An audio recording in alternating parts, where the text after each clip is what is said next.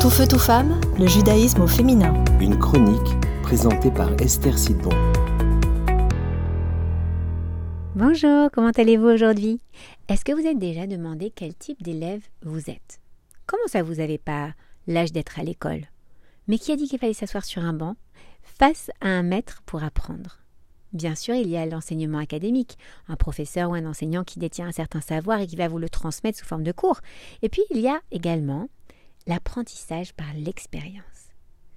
Celui qui nous permet à tous de savoir éviter les dangers. Par exemple, si je me suis brûlée en touchant une baguette qui vient de sortir du feu quand j'étais petite, eh bien naturellement, j'apprends à ne pas toucher un plat qui sort du four. Et je vais d'ailleurs étendre peut-être cette leçon à d'autres choses.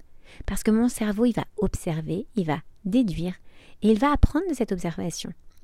Vous avez par exemple de grands chefs d'entreprise qui n'ont jamais fait HEC et qui ont appris sur le terrain par exemple. On pourrait se dire que les diplômes universitaires ont plus de valeur que ceux de l'école de la vie. Mais combien de temps sommes-nous à l'école hein?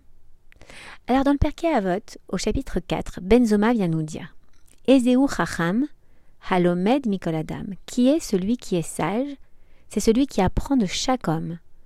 Que cette personne soit a priori plus sachante que nous ou pas, aucune importance. Cette Mishnah vient au contraire nous dire de ne jamais prendre de haut les autres personnes par rapport à notre niveau d'études ou de connaissances, quel que soit le sujet d'ailleurs.